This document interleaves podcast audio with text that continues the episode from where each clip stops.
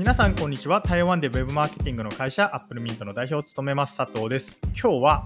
人類って基本的に仕事をしたくないから台湾に進出した人はまずいかに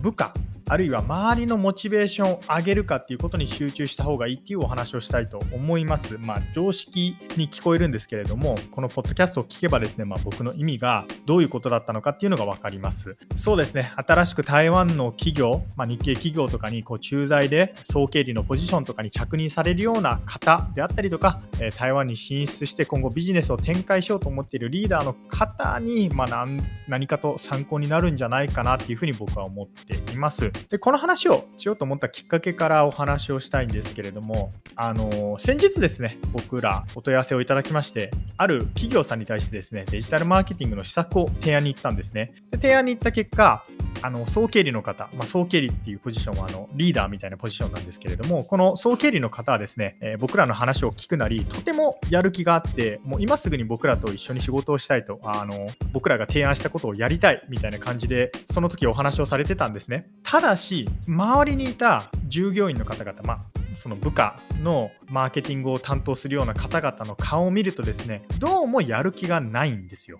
まそれは全然、あの、なんていうんですかね、ひしひしと感じました。なんでかっていうと、あの、この企業さんはもうすでに他の広告代理店とお仕事をしていて、担当者からするとですね、今更僕らとお仕事を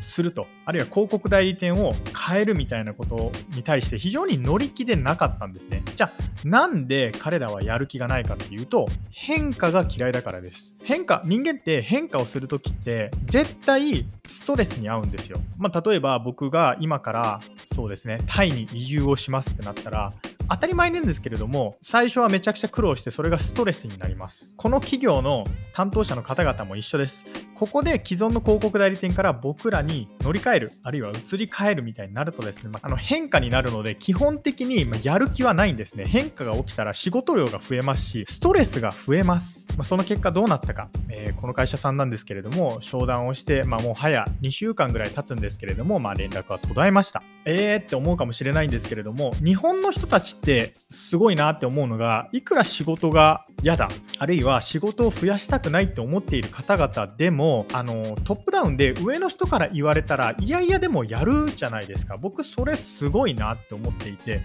じゃそれが当たり前かっていうと、えー、台湾とか、まあ、あるいはタイとか海外になるとですね、全然当たり前ではありません。もうやりたくない人たちはとことんやらないし、えー、サボる方法を工夫して見つけます。なので、台湾のその現地、まあ、現地というか日系企業ですね、日系企業にこう駐在で総経理のポジションとして新しく着任するような方々はですね、まずはこの従業員の方々のモチベーションを上げる必要があるんですね。モチベーションを上げないと彼らは変化が嫌い。なおかつ仕事を増やしたくないので、当然ながら何も変わりません。やる気がないし変化しないので当然ながら成績というか、まあ、売上だって、えー、必ずと言っていいほど横ばいになると思います、まあ、あるいはなんかコロナの特需が来たとかあるいはそうですね外的な要因から良くなるみたいなことはあると思うんですけれども根本的には良くならないと僕は思ってますなのでまずはモチベーションを上げる必要が。でこのモチベーションっていうのは何かっていうと、まあ、内向的モチベーション、えー、intrinsic motivation っていうのと、あと extrinsic motivation っていうその外交的モチベーションっていう、まあ、2種類があるんですけれども、この外交的モチベーションって何かっていうと、あのまあ、例えばプレゼントをもらってやる気を出すとか、えー、給与アップによって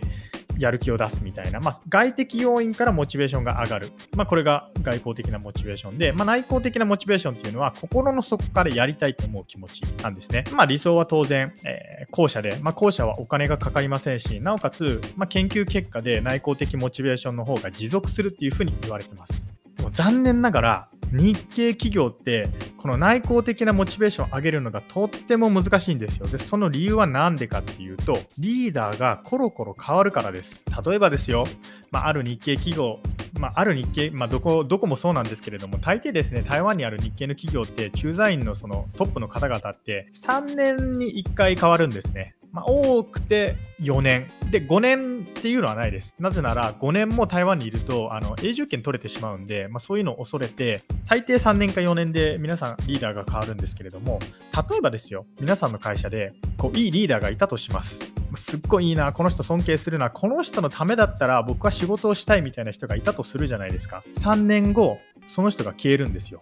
その人が消えて、新しい人が入ってきて、皆さんモチベーションどうなりますか？もうリセットされますよね。そうなんですよ。日系企業ってこれがあるから、従業員のモチベーションが毎度毎度リセットされるんですよ。だから、駐在員の方々とか、まあ、ごめんなさい、駐在員の方々ですね、え日系企業に来たら、まずはモチベーションを上げるっていうことをしないと、皆さんのモチベーションっていうのはリセットされててやる気がないんで、お前仕事やれって言っても、みんな嫌々ながらするだけでミニマムしかしないんで、何も変化は訪れないんですよ。まあ、なので、えー、冒頭でもお伝えしましたが、台湾に進出した方々、まあ、トップの方々っていうのはですね、まずは皆さんのモチベーションを上げるっていうことに集中する必要があるっていう、えー、お話でした。ちなみにですね、あの手っ取り早く皆さんのモチベーションを上げる方法としては、まあ、自分がリーダーシップをこう発揮するっていうことなんですけれども、まあ、僕が思ういいリーダーシップとはですね、